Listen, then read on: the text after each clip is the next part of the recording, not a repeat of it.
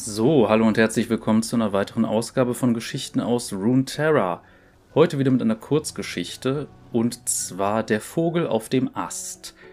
Ähm, in dieser Geschichte geht es insbesondere um Thalia und Yasuo. Insbesondere um Thalia, wenn man es genau nimmt. Und für die, die jetzt nicht unbedingt ihre Story bisher auf dem Schirm haben, ich würde empfehlen, guckt euch die Folge zu Jahren. Ansonsten ja, kann ich mal kurz sagen, wo das Ganze mit anfängt, denn Thalia ist irgendwann einmal in noxianische Gefangenschaft geraten und das Militär wollte sie dann als Waffe benutzen wegen ihrer Fähigkeiten als Felsenweberin. Da fängt diese Geschichte quasi an. Das soll jetzt aber auch im Kontext schon reichen, springen wir einfach direkt in die Story. Viel Spaß! Der Vogel auf dem Ast von Ariel Lawrence 1 Deine Kräfte sollen Zerstörung bringen. Du willst sie nicht einsetzen? Von mir aus. Dann wirst du mit ihnen untergehen. Dies waren die letzten Worte, die Thalia von ihrem noxianischen Hauptmann gehört hatte, bevor sie in das Salzwasser getaucht war. Die Worte klangen immer noch in ihren Ohren, Vier Tage waren vergangen, seit sie den Strand erreicht hatte, der ihr zur Flucht gedient hatte. Zuerst war sie gerannt, und dann, als sie das Splittern der Knochen von ionischen Bauern und noxianischen Soldaten nicht länger vernahm, war sie langsamer geworden. Sie folgte der Baumgrenze der Berge und wagte es nicht, auf das Gemetzel zurückzublicken, das sie hinter sich gelassen hatte. Vor zwei Tagen hatte es zu schneien begonnen, Vielleicht war es auch schon drei Tage her, sie konnte sich nicht mehr erinnern. Heute Morgen war ein freudloser Wind im Tal aufgezogen, als sie gerade einen leeren Schrein passierte. Mittlerweile war der Wind noch stärker geworden und durchbrach die Wolken, die den Blick auf einen klaren, blauen Himmel freigaben. Die Farben waren so intensiv, dass sie das Gefühl hatte, wieder zu ertrinken. Sie kannte diesen Himmel, als junges Kind hatte sie ihn über die Weiten des Sandes gespannt gesehen. Doch das hier war nicht Shurima. Der Wind hier hieß sie nicht willkommen. Thalia schlang ihre Arme fest um sich selbst und versuchte die Wärme ihrer Heimat heraufzubeschwören. Ihr Mantel hielt den Schnee fern, aber die kalte Luft kroch unter den Stoff. Eine unsichtbare Einsamkeit schlängelte sich um sie und tief in ihre Knochen. Die Entfernung zwischen ihr und den Menschen, die ihr nahe standen, zwang sie auf die Knie. Sie schob ihre Hände noch tiefer in ihre Taschen, und ihre zitternden Fingerspitzen spielten in der Hoffnung auf ein bisschen Wärme mit ein paar ihr wohlbekannten Steinen. Ich habe Hunger. Das ist alles, sagte Thalia und meinte damit niemanden Bestimmtes. Ein Hase, ein kleiner Vogel, Große Weberin, ich würde nicht einmal eine Maus verschmähen, wenn eine des Weges käme. Als wären ihre Worte tatsächlich erhört worden, erklangen ein paar Meter entfernt von ihr trappelnde Schritte, die leise über den Schnee knisterten. Ein graues Fellknäuel, nicht größer als ihre zwei geballten Fäuste, steckte seinen Kopf aus einem Bau. Danke, flüsterte sie durch ihr Zähneklappern hindurch. Danke, danke. Das kleine Tier sah Thalia fragend an, als sie einen der glatten Steine aus ihrer Tasche holte und ihn in den Lederriemen ihrer Schleuder legte. Sie war es nicht gewohnt, die Schleuder auf Knien einzusetzen, doch wenn die große Weberin ihr dieses Angebot machte, würde sie es nicht zurückweisen. Das Tierchen beobachtete sie weiter, als sie die Schleuder einmal kreisen ließ und den kleinen Stein positionierte. Die Kälte fuhr in Thalias Körper und machte es unmöglich, eine fließende Bewegung auszuführen. Als sie genug Geschwindigkeit aufgebaut hatte, ließ sie den Stein fliegen. Im gleichen Moment musste sie auch heftig niesen. Der Stein sprang über den Schnee und verpasste knapp die geplante Mahlzeit. Thalia schwang sich zurück und verlieh ihrer Frustration mit einem gutturalen Knurrenausdruck, das die Stille um sie herum durchbrach. Sie holte ein paar Mal tief Luft und spürte die Kälte in ihrer Kehle brennen. Wenn du irgendwie mit Sandhasen verwandt bist, dann muss es hier noch ein Dutzend mehr von euch geben, stellte sie fest und sah auf das Fleckchen Erde, auf dem das Tier sich gezeigt hatte. Ihr trotziger Optimismus kehrte zurück. Ihr Blick wanderte von dem Bau weiter hinab ins Tal, wo sie geschäftiges Treiben entdeckte. Sie folgte ihren Spuren, die sich durch den Schnee schlängelten. Hinter ihnen, durch die spärlichen Kiefern hindurch, sah sie einen Mann vor dem Schrein, und ihr Atem stockte. Sein wildes, dunkles Haar wogte im Wind, während er mit dem Kopf auf der Brust dasaß. Entweder schlief er oder er meditierte. Sie atmete erleichtert aus. Kein ihr bekannter Noxianer würde so etwas tun. Sie erinnerte sich an die raue Oberfläche des Schreins, als sie ihre Hände zuvor über die gehauenen Kanten hatte gleiten lassen.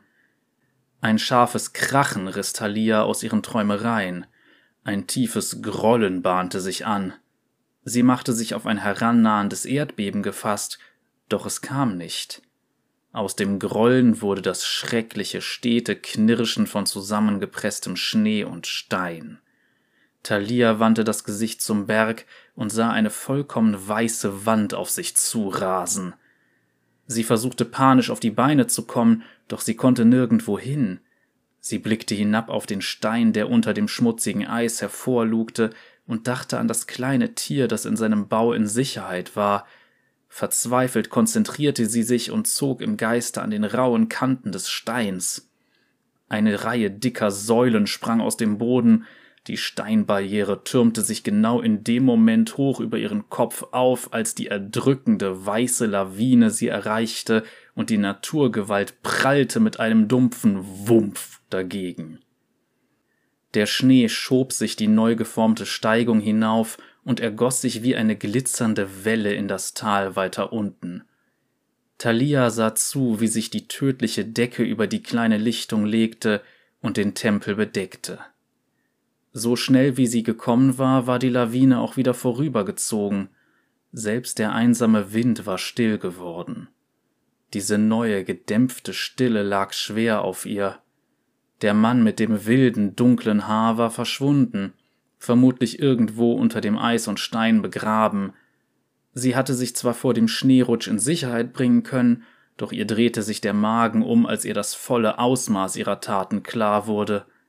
Sie hatte einem Unschuldigen, der zur falschen Zeit am falschen Ort war, nicht nur Schaden zugefügt, sie hatte ihn lebendig begraben.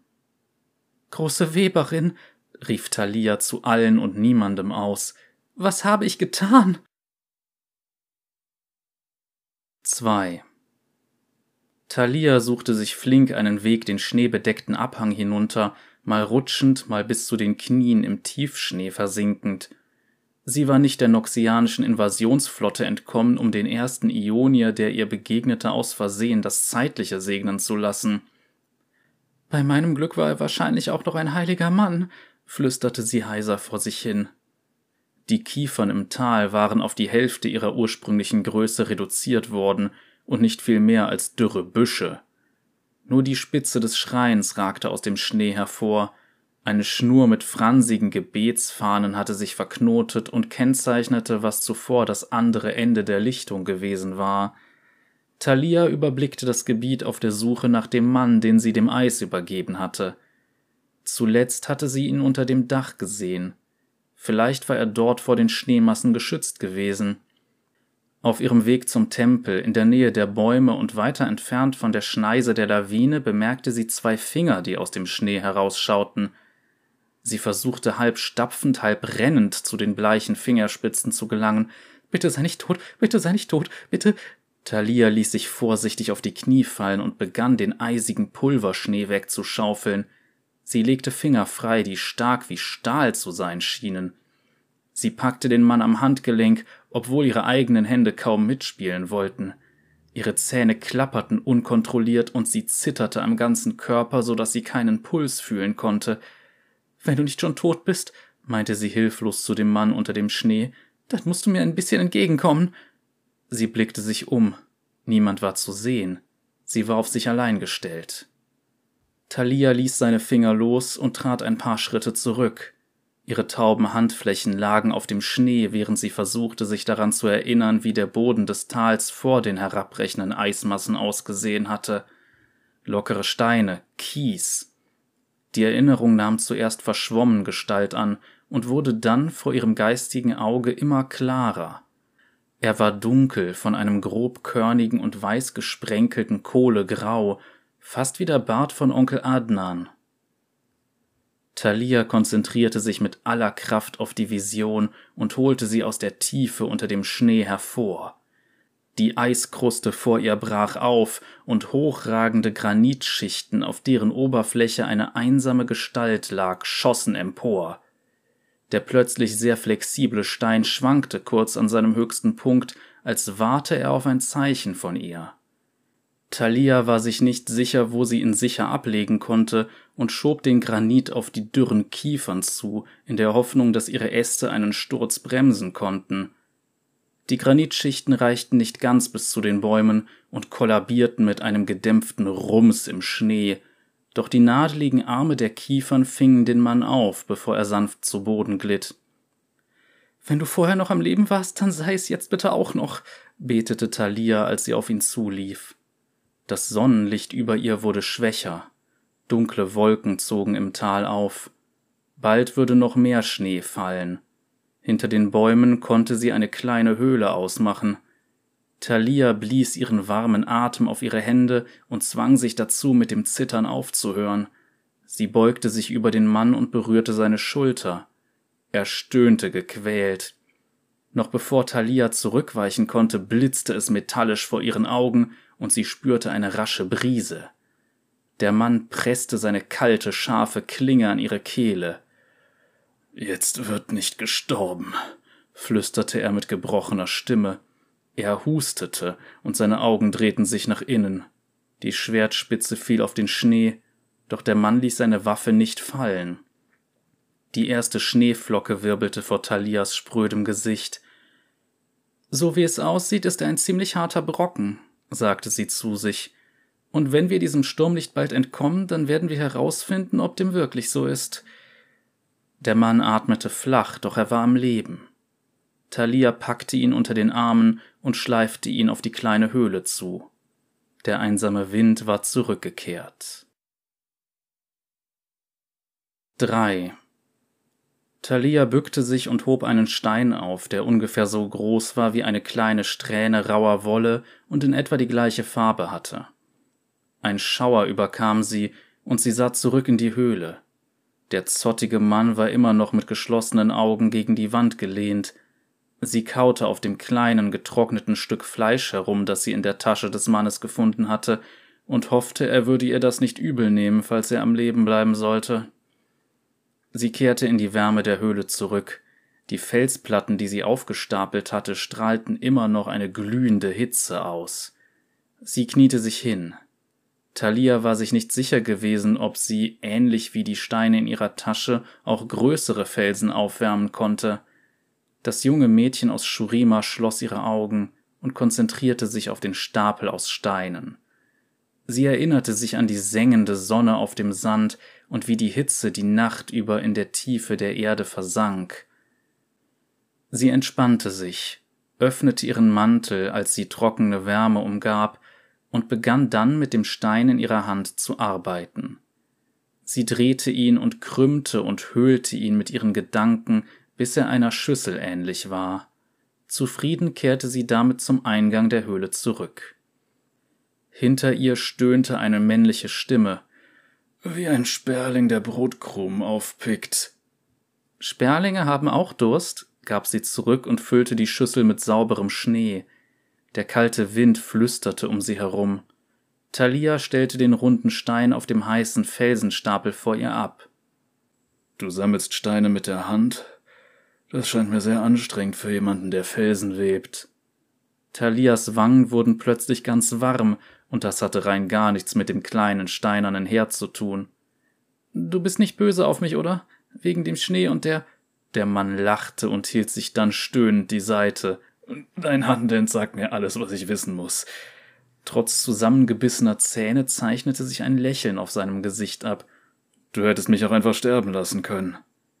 Ich hatte dich in Gefahr gebracht. Ich konnte dich nicht einfach unter dem Schnee begraben lassen. Ich danke dir. Obwohl ich auf den Sturz durch die Bäumchen hätte verzichten können.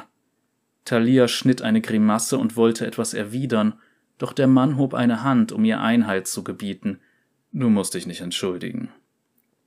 Er setzte sich unter Anstrengungen auf und musterte Thalia und das Ornament in ihren Haaren gründlich. Ein schurimanischer Sperling. Er schloss die Augen und entspannte sich in der Wärme des Steinherdes. Du bist sehr weit weg von zu Hause, kleiner Vogel. Was bringt dich in diese abgelegene Höhle in Ionia? Noxus. Der Mann zog eine dunkle Augenbraue nach oben, doch hielt die Augen geschlossen. Sie behaupteten, ich könnte in Noxus Menschen zusammenbringen, dass meine Kräfte ihre Mauern stärken würden. Doch letzten Endes sollte ich nur Zerstörung bringen. In ihrer Stimme schwang Abscheu mit. Sie sagten, sie würden mich unterrichten. Das haben sie, aber nur zur Hälfte, sagte er emotionslos. Ich sollte für sie ein Dorf begraben, die Leute in ihren Häusern ermorden. Thalia schnaubte ungeduldig.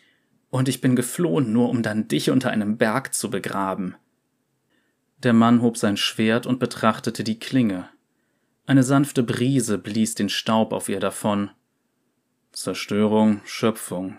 Weder das eine noch das andere ist rein gut oder böse. Das eine kann oder das andere nicht existieren. Es kommt nur auf deine Absichten an, auf das Warum, den Grund für deinen Weg. Das ist die einzig wahre Entscheidung, die wir treffen müssen.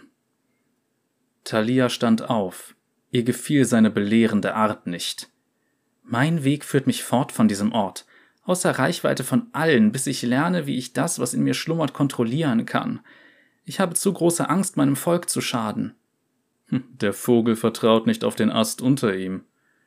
Thalia hörte schon nicht mehr zu. Sie war bereits am Höhleneingang und schlang ihren Mantel eng um sich. Der Wind pfiff ihr um die Ohren. Ich werde versuchen, uns etwas zu essen zu finden.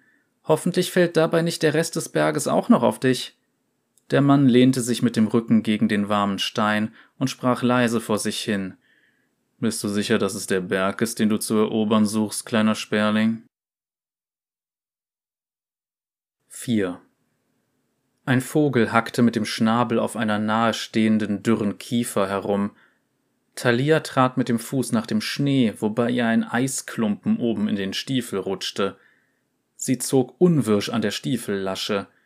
Die Worte des Mannes ärgerten sie immer noch, und jetzt kam auch noch das schmelzende Eis hinzu, das ihr den Knöchel hinablief. Warum?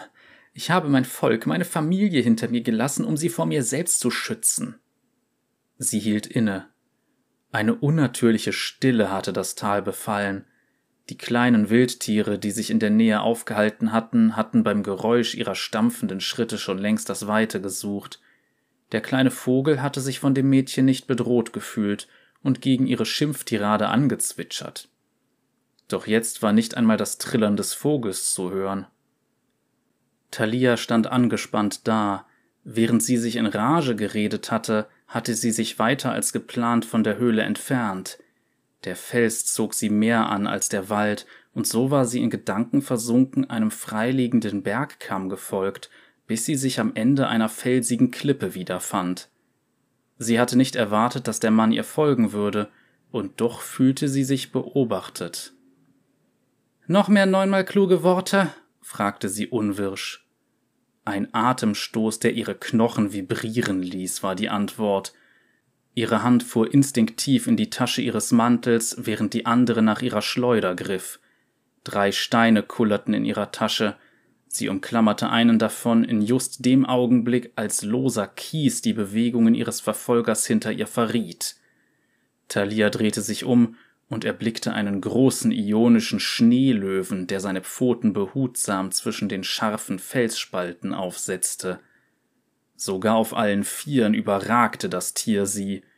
Es war bestimmt zweimal so lang wie Thalia groß war, und sein dicker Hals war von einer kurzen, gelbbraunen Mähne umgeben.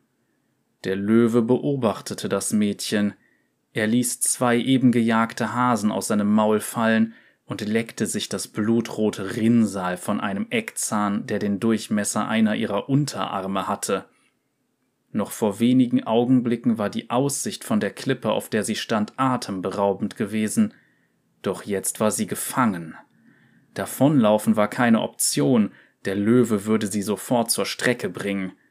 Thalia schluckte und versuchte die Panik zu unterdrücken, die in ihr aufstieg. Sie legte einen Stein in die Schleuder und begann sie zu kreisen. Verschwinde, zischte sie. Ihre Worte ließen sich die Angst, die ihr in den Gliedern steckte, nicht anmerken. Der Löwe kam einen Schritt näher. Das Mädchen ließ den Stein aus ihrer Schleuder fliegen. Er traf das Tier an der Mähne, die die Wucht des Aufpralls abfing. Die Kreatur knurrte unzufrieden, und das tiefe Brummen war im Einklang mit dem Pochen von Thalias Herz, das ihr aus der Brust zu springen schien. Sie legte einen weiteren Stein in die Schleuder. Na los! schrie sie und gab sich tapferer, als sie sich fühlte. Ich hab gesagt, du sollst verschwinden! Thalia sandte den nächsten Stein auf seinen Weg. Das Knurren des hungrigen Jägers wurde lauter. Der Vogel in der dürren Kiefer spürte, dass dieses Aufeinandertreffen nicht gut ausgehen würde, hüpfte von seinem Ast und schwang sich in die Luft.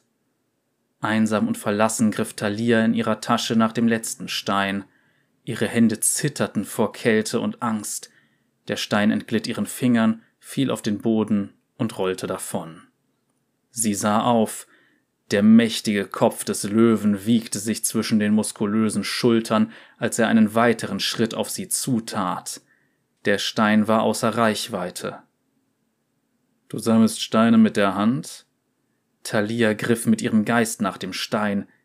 Der kleine Stein regte sich, doch gleichzeitig begann auch der Boden unter ihr zu erzittern. Der Ast neben ihr schwankte immer noch auf und ab vom Gewicht des Vogels, als dieser sich in die Lüfte geschwungen hatte. Der Vogel vertraut nicht auf den Ast. Sie hatte die Wahl, entweder wie erstarrt und von Zweifeln zerfressen stehen bleiben und dem Löwen zum Opfer fallen, oder aus ihren Kräften schöpfen und den Sprung wagen. Thalia, ein Mädchen aus einem Wüstenland, das sich weit hinter den Küsten von Ionia und seinen schneebedeckten Gipfeln erstreckte, konzentrierte sich auf das Bild des Vogels und des schwankenden leeren Astes. Sie vergaß die drohende Todesgefahr, die eisige Einsamkeit fiel von ihr ab, und ihr letzter Tanz im Sand fand seinen Weg in ihre Gedanken. Sie spürte, wie sie von ihrer Mutter, ihrem Vater, Babajan, ja dem ganzen Stamm umgeben war. Sie lauschte ihrem geflüsterten Versprechen, zu ihnen zurückzukehren, wenn sie ihre Kräfte endlich beherrschen würde. Sie kreuzte Blicke mit dem Tier. Ich habe zu viel aufgegeben, als dass du mich jetzt aufhalten könntest. Der Fels unter ihr begann einen anmutigen Halbmond zu formen. Sie dachte an die Wärme dieser letzten Umarmung und sprang. Unter ihr fing es an zu grollen, viel lauter als das Knurren des Löwen. Er versuchte zu fliehen, doch es war zu spät. Der Boden unter seinen dicken Pfoten tat sich auf und wurde zu einer wogenden Masse aus Geröll. Das Gewicht des Tieres zog es weiter die bröckelnde Klippe hinunter. Für einen kurzen Augenblick schwebte Thalia über dem tanzenden Gestein, der Fels unter ihr zerbrach in tausende kleine Stückchen, die nicht länger fest genug waren, um sie zu kontrollieren. Sie wusste, dass sie bald ihren Halt verlieren würde. Thalia begann zu fallen. Doch bevor sie sich von der rauen Welt, die um sie herum zerbarst, verabschieden konnte, hob sie ein starker Wind nach oben. Stählerne Finger packten sie am Mantelkragen. Mir war nicht klar, dass du es wirklich mit dem Berg aufnehmen wolltest, kleiner Sperling, mit einem Ächzen zog der Mann Thalia auf den neu geformten Vorsprung. Jetzt verstehe ich auch, warum deine Wüste hauptsächlich eben ist. Thalia musste glucksen. Sie war richtig erleichtert, seine lehrerhafte Stimme zu hören. Thalia blickte über den Hang der Klippe und erhob sich. Sie klopfte sich den Staub ab, nahm die Hasen auf, die der Löwe fallen gelassen hatte, und ging beschwingt zu der kleinen Höhle zurück. 5. Thalia biss sich auf die Unterlippe. Sie sah sich im Gasthof um und wippte aufgeregt auf ihrem Stuhl auf und ab. Es war spät abends und die Holztische nur spärlich besetzt. Es war schon sehr lange her, dass sie unter Leuten gewesen war. Ihr Blick wanderte zu ihrem grimmigen Begleiter, der auf den dunklen Ecktisch bestanden hatte. Diesen Mann, der jetzt ihr Lehrmeister war, konnte man kaum als gute Gesellschaft bezeichnen, Seit er sich zu einer Mahlzeit in dem abgelegenen Gasthof hatte breitschlagen lassen, blickte er nur finster drein und war alles andere als unterhaltsam. Als er sich versichert hatte, dass er an diesem Ort genauso fremd war wie die restlichen Gäste auch, entspannte er sich ein bisschen und zog sich in den Schatten zurück. Sein Rücken lehnte fest gegen die Wand, in der Hand hielt er seinen Becher. Er war nun nicht länger abgelenkt und richtete seine Konzentration und seine wachsamen Augen wieder auf sie. Du musst dich konzentrieren, sagte er, du darfst nicht zögern. Thalia besah sich die Teeblätter, die am Boden ihres Bechers wirbelten. Die heutige Lektion war knifflig gewesen und nicht so gut gelaufen. Zum Schluss waren sie beide voller Staub und gesplittertem Stein gewesen. Gefahr kommt, wenn du deine Aufmerksamkeit aufteilen musst, mahnte er. Ich könnte jemanden verletzen, gab sie zu bedenken, und ihr Blick war dabei auf den neuen Riss im Überwurf gerichtet, der um den Hals des Mannes geschlungen war. Ihrer eigenen Kleidung war es nicht besser ergangen. Sie sah an ihrem neuen Übermantel und Reiserock hinunter. Die Frau des Gastwirtes hatte Mitleid mit ihr gehabt und ihr angeboten, was sie gerade zur Hand hatte, hauptsächlich Stücke, die für frühere Gäste keine Verwendung mehr gehabt hatten. An die langen Ärmel nach ionischem Stil würde sie sich erst noch gewöhnen müssen, doch der schwere Stoff war robuste und hochwertige Webarbeit. Ihre einfache Tunika hatte sie behalten. Auch wenn sie schon ganz verblichen war, wollte sie sich nicht von dem letzten bisschen Heimat trennen, das ihr noch geblieben war. Was zerbrechen kann, kann auch wieder zusammengefügt werden. Kontrolle erlangst du nur durch Übung. Du bist zu so viel mehr fähig. Denk daran, wie sehr du dich bereits verbessert hast. Aber was, wenn ich versage? fragte sie. Der Blick des Mannes wanderte zur Tür des Gasthofs, die gerade jemand aufdrückte. Zwei Kaufleute traten herein und klopften sich den Staub der Straße aus den Kleidern. Der Gastwirt deutete auf die freien Tische in der Nähe von Thalia und ihrem Begleiter. Der erste kam auf sie zu, während der zweite auf seinen Becher wartete. Jeder versagt, stellte der Mann neben Thalia fest. Ein kurzer Anflug von Frustration huschte über sein Gesicht und strafte seine Selbstbeherrschung Lügen. Versagen dauert nur einen kurzen Augenblick an. Setze deinen Weg fort und du lässt es hinter dir. Einer der Kaufleute setzte sich an den Tisch nebenan und musterte Thalia. Seine Augen glitten über die verblichenen Lavendelfarben ihrer Tunika zu dem glitzernden Gold und dem Stein in ihren Haaren. Ist das aus Shurima, Mädchen? Thalia versuchte ihr Bestes, den Kaufmann zu ignorieren. Er fing den stechenden Blick ihres Begleiters auf und lachte nervös. Früher war das ein seltener Anblick, meinte er dann. Das Mädchen starrte auf ihre Hände. Heutzutage bekommt man es öfter zu Gesicht, jetzt wo die verlorene Stadt eures Volkes sich wieder aus dem Sand erhoben hat. Thalia sah auf. Was? Man munkelt auch, dass die Flüsse rückwärts fließen. Der Kaufmann wedelte mit der Hand in der Luft herum und machte sich über die Mysterien eines weit entfernten Volkes lustig, das er offensichtlich für primitiv hielt. Und das alles nur, weil euer Vogelgott von den Toten auferstanden ist. Es macht keinen großen Unterschied, was er ist. Es ist nicht gut für den Handel. Der zweite Kaufmann gesellte sich zu dem ersten. Sie sagen, dass er sein Volk sammeln möchte. Er vermisst wohl seine Sklaven und all das. Hier bist du besser aufgehoben als dort, Mädchen fügte der erste Kaufmann hinzu. Der zweite Kaufmann blickte von seinem Bier auf und bemerkte Thalias Begleiter. Du kommst mir bekannt vor, sagte er. Dein Gesicht kenne ich doch. Die Tür des Gasthofes öffnete sich ein weiteres Mal. Eine Gruppe Wachen kam herein, die ihre Blicke durch den Raum schweifen ließen. Die Wache, die in der Mitte stand, war eindeutig der Anführer der Truppe, und schien sehr an dem Mädchen und ihrem Begleiter interessiert. Thalia spürte, wie sich die spärlichen Gäste des Schankraums leicht panisch anschickten, so schnell wie möglich das Weite zu suchen. Sogar die Kaufleute standen auf und gingen. Der Hauptmann kam an den leeren Barhockern vorbei auf sie zu. Er hielt eine Klingenlänge vor dem Tisch an, an dem sie saßen. Mörder, zischte er. 6. Hier hast du dich also versteckt, sagte der Hauptmann verächtlich. Genieße dein Bier. Es wird ein letztes sein. Thalia sprang auf und hörte das Sirren einer gezogenen Klinge neben sich. Sie blickte zu ihrem Lehrer, der den Raum voller Wachen grimmig musterte. Dieser Mann, Yasuo, der Hauptmann spuckte seinen Namen förmlich aus, hat sich des Mordes an einem Dorfältesten schuldig gemacht.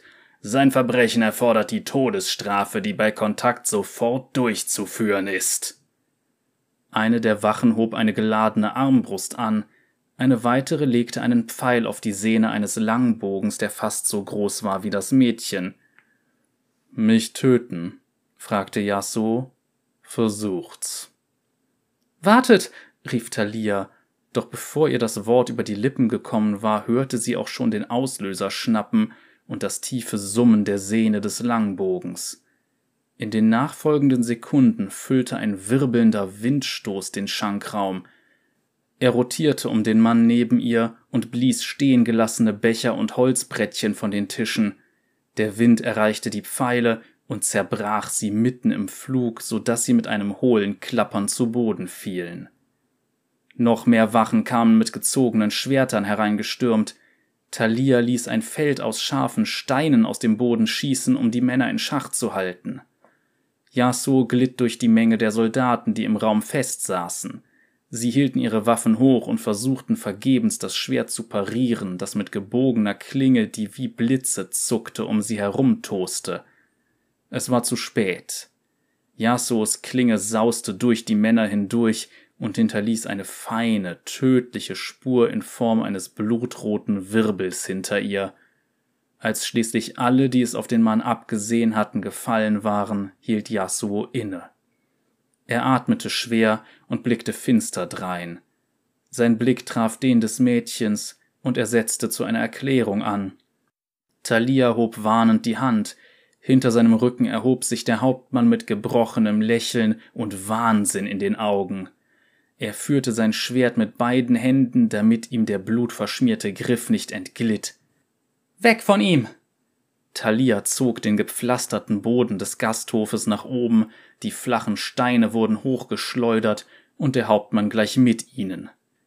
Als der Körper des Hauptmanns in der Luft hing, war Yasuo bereit, und seine kalte Klinge traf mit drei flinken Hieben auf die Brust des Mannes. Der Körper fiel reglos zu Boden. Draußen wurden mehr Stimmen laut. Wir müssen hier weg. Jetzt, drängte Yasuo. Er sah das Mädchen an. Du schaffst das. Zögere nicht. Thalia nickte. Der Boden erbebte und ließ die Wände erzittern, bis das gedeckte Dach zu vibrieren begann. Das Mädchen versuchte die Kraft zu beherrschen, die sie unter dem Boden des Gasthofes wachsen fühlte. Vor ihrem geistigen Auge sah sie eine Vision. Sie erkannte ihre Mutter, die mit gleichmäßigen Stichen die raue Kante eines Stoffes säumte. Ihre Finger verschwammen zu flinken Bewegungen. Der Fels unter dem Gasthof brach in Form von großen, runden Bögen hervor. Steinsäulen fädelten sich in den Boden hinein und wieder heraus, einer Welle gleich. Thalia spürte, wie sich die Erde erhob und sie hinaus in die dunkle Nacht trug dicht gefolgt von dem Wirbelsturm, der Yasuo war. 7. Yasuo blickte zurück auf den entfernten Gasthof. Der runde Steinstrang hatte den Weg blockiert und würde jegliche Verfolger abhalten. Sie hatten zwar Zeit gewonnen, aber die Dämmerung würde nicht lange auf sich warten lassen. Und sie würde ihnen noch mehr Männer bescheren. Oder besser gesagt, ihm. Sie wussten, wer ihr seid. Thalia sprach mit ruhiger Stimme. Yasuo. Sie sagte seinen Namen mit Nachdruck. Wir müssen weiter. Sie wollten euch tot sehen. Yasuo atmete hörbar aus. Es gibt viele Leute, die mich tot sehen wollen, erwiderte er, und jetzt wollen dich auch ein paar davon tot sehen. Ihre Anschuldigungen sind haltlos, falls es dich beruhigt. Ich weiß, Yasuo war nicht der Name, den er während ihrer Reise benutzt hatte, doch es spielte keine Rolle. Sie hatte die ganze Zeit keine Fragen zu seiner Vergangenheit gestellt. Tatsächlich hatte sie überhaupt keine Fragen gestellt, sondern ihn nur darum gebeten, unterrichtet zu werden. Jetzt beobachtete sie ihren Mentor. Ihr blindes Vertrauen in ihn schien ihn noch mehr zu quälen, als wenn sie ihn für schuldig gehalten hätte. Er drehte sich um und entfernte sich von ihr. Wohin geht ihr? Shurima liegt im Westen. In ihrer Stimme lag Verwirrung. Yasuo drehte sich nicht zu ihr um. Mein Platz ist nicht in Shurima. Und deiner auch nicht. Noch nicht. Seine Worte waren ruhig und maßvoll, als würde er sich auf einen kommenden Sturm vorbereiten. Ihr habt die Kaufleute gehört, die verlorene Stadt hat sich erhoben. Ammenmärchen, um den Händlern Angst einzujagen und den Preis von schurimanischem Leinen in die Höhe zu treiben, entgegnete er. Und wenn tatsächlich ein lebendiger Gott durch das Sandmeer zieht? Ihr habt keine Ahnung, was das bedeutet. Er wird sich zurückholen, was ihm einst gehörte. Die Leute, die ihm gedient haben, die Stämme. Thalias Stimme überschlug sich vor Gefühlen, die der Abend hervorgebracht hatte, und ihre Worte sprudelten aus ihr heraus. Sie war so weit gereist, um sie zu beschützen, und jetzt, wo sie ihre Hilfe so dringend brauchten, war sie ganze Welten weit entfernt. Sie streckte den Arm nach ihm aus und hielt eine Handbreit vor seinem Arm inne. Wenn er doch nur verstehen könnte. Er wird meine Familie versklaven. Ihre Worte hallten in den Felsen um sie herum nach. Ich muss sie beschützen. Versteht ihr das nicht? Eine Windböe kam auf, fegte über die Kieselsteine am Boden und blies Yasuos schwarzes Haar aus seinem Gesicht. Beschützen, flüsterte er kaum hörbar. Wacht eure große Weberin denn nicht über sie? stieß er zwischen zusammengebissenen Zähnen hervor. Der Mann, ihr Lehrmeister, drehte sich zu seiner einzigen Schülerin um. Seine dunklen, gejagten Augen blitzten vor Zorn, und die ungezügelten Gefühle überraschten sie. Deine Ausbildung ist noch nicht beendet. Du setzt dein Leben aufs Spiel, wenn du jetzt zu ihnen zurückkehrst. Sie wich nicht zurück und erwiderte seinen Blick. Sie sind es wert, mein Leben für sie aufs Spiel zu setzen. Der Wind brauste um die beiden herum, doch das Mädchen gab nicht nach. Yasuo seufzte tief und sah wieder nach Osten. Ein sanfter Lichtschimmer zeichnete sich gegen die schwarzblaue Nacht ab. Die turbulenten Böen kamen langsam zum Erliegen. Ihr könntet mit mir kommen, bot sie ihm an. Die harten Züge des Kiefers des Mannes entspannten sich. Der Wüstenmet soll ja sehr gut sein, brummte er.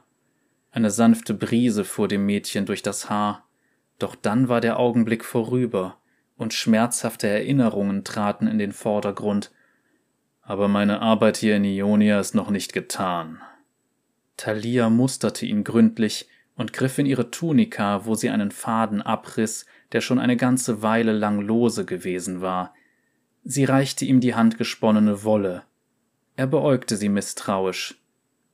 Bei meinem Volk gilt dies traditionell als Zeichen des Dankes, erklärte Thalia. Wer ein Stück von sich selbst gibt, der wird nicht vergessen. Behutsam nahm der Mann den Faden und band sich damit sein wildes Haar zurück. Er wog seine nächsten Worte vorsichtig ab. Folge diesem Weg zum nächsten Flusstal und dann dem Fluss zum Meer, sagte er und deutete auf einen ausgetretenen Rebpfad. Dort lebt eine einsame Fischersfrau. Sag ihr, dass du Freljord sehen möchtest. Gib ihr dies hier. Der Mann zog einen getrockneten Ahornsamen aus einem Lederbeutel an seinem Gürtel und drückte ihn ihr in die Hand. Im eisigen Norden gibt es noch Völker, die sich der noxianischen Herrschaft erwehren. Sie können dich vielleicht zurück zu deinen Sanden geleiten. Was gibt es in Freljord? fragte sie und erforschte den Laut auf ihren Lippen. Eis, sagte er knapp. Und Stein, fügte er zwinkernd hinzu. Jetzt lächelte sie. Mit den Bergen unter dir wirst du schnell vorwärts kommen. Nutze deine Kraft, Schöpfung, Zerstörung, nimm sie an, voll und ganz. Deine Flügel haben dich weit getragen, sinnierte er. Vielleicht tragen sie dich auch wieder nach Hause zurück. Thalia starrte auf den Pfad, der in das Flusstal hinabführte. Sie hoffte inständig, dass ihr Stamm in Sicherheit war, vielleicht bildete sie sich die Gefahr auch nur ein. Wenn sie sie jetzt sehen könnten, was würden sie denken? Würden sie sie überhaupt erkennen? Babajan pflegte zu sagen, dass ein Teil der Wolle, ungeachtet der Farbe des Fadens oder wie dick oder dünn die Fasern waren, wenn sie auf die Spindel kamen, immer das bleibt, was sie ursprünglich gewesen war. Thalia fand Trost in dieser Erinnerung. Ich vertraue darauf, dass du das richtige Gleichgewicht webst. Gute Reise, kleiner Sperling. Thalia drehte sich zu ihrem Begleiter um, doch er war bereits verschwunden. Nur ein paar Grashalme, die sich in der Morgenluft wiegten, zeugten noch von seiner Anwesenheit. Ich bin sicher, dass die große Weberin auch für euch einen Plan hat, sagte sie. Thalia verstaute den Ahornsamen vorsichtig in ihrem Mantel und ging den Pfad ins Tal hinab. Die Steine unter ihren Füßen kamen ihr freudig entgegen und begrüßten sie.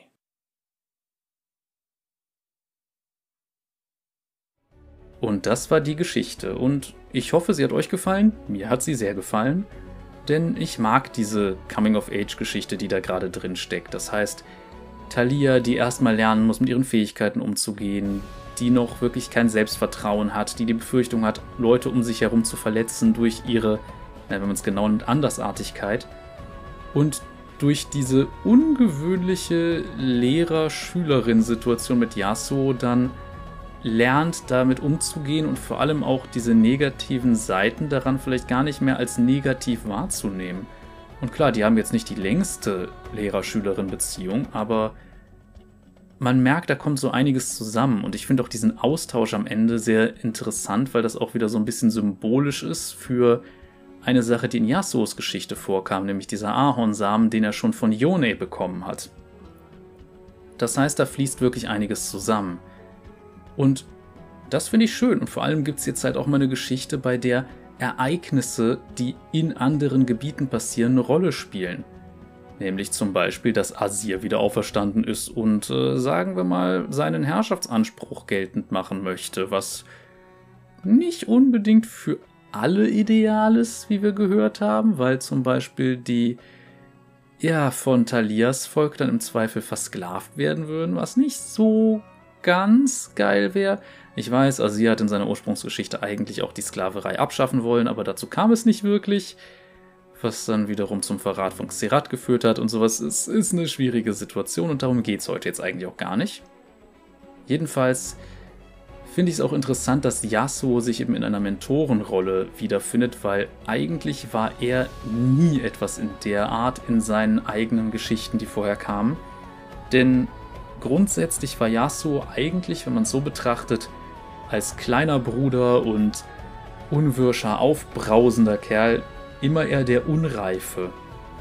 Und hier bringt er mal jemandem Kontrolle bei und ich glaube, das hilft ihm dann auch ein bisschen, die Situation von Yone besser zu verstehen. Aber gut. Mit Yasuo werden wir uns wahrscheinlich in naher Zukunft auch nochmal befassen, denn es ist jetzt erstmal so, dass wir bei der nächsten Folge zwar der Tag des Fortschritts lesen werden, danach kommt allerdings, sofern nicht irgendein Champion dazwischen grätscht, der eine frühere Geschichte freischaltet, das heißt Xerath, Callista oder Garen, ähm, werden wir uns dann mit Geständnisse einer gebrochenen Klinge befassen. Und da treffen dann Yasuo und Riven aufeinander, die eine interessante Beziehung haben, sage ich mal, oder ein interessantes Verhältnis aufgrund gewisser Eigenschaften oder gewisser Sachen in der Vergangenheit. Bisschen schwierig. Kann man aber auch nachvollziehen. Das wird dann allerdings auch wieder ein Dreiteiler. Also das heißt, da sind wir dann drei Folgen dran. Mal schauen, wie dann der Tag des Fortschritts wird. Und so wie es aussieht, wird vermutlich Vel'Koz der nächste Champion, den wir nächste Woche durchgehen. Augenscheinlich hat Belveth da doch ein gewisses Interesse dran geweckt, zumindest sagt das die Abstimmung bei dem momentanen Teil. Oder zum momentanen Zeitpunkt. Aber gut, ich würde sagen, das reicht dann auch erstmal für heute. Wir sehen uns dann beim nächsten Mal wieder. Wie gesagt, höchstwahrscheinlich mit der Velkos-Folge oder eben beim Tag des Fortschritts.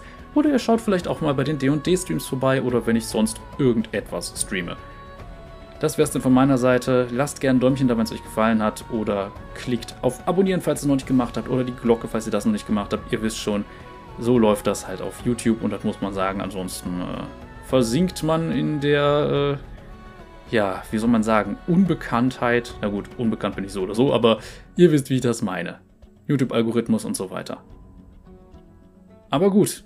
Ansonsten könnt ihr mich auch noch direkter unterstützen. Dafür gibt es Links in der Videobeschreibung, nämlich zu Patreon, Kofi und Bandcamp, je nachdem, ob ihr eine Sache ja, über einen längeren Zeitraum spenden wollt oder ob ihr sagen wollt, nee, ich möchte einfach nur so eine Einmalspende abgeben oder vielleicht möchte man auch was dafür haben. Dafür kann man in dem Fall ein Hörbuch kaufen.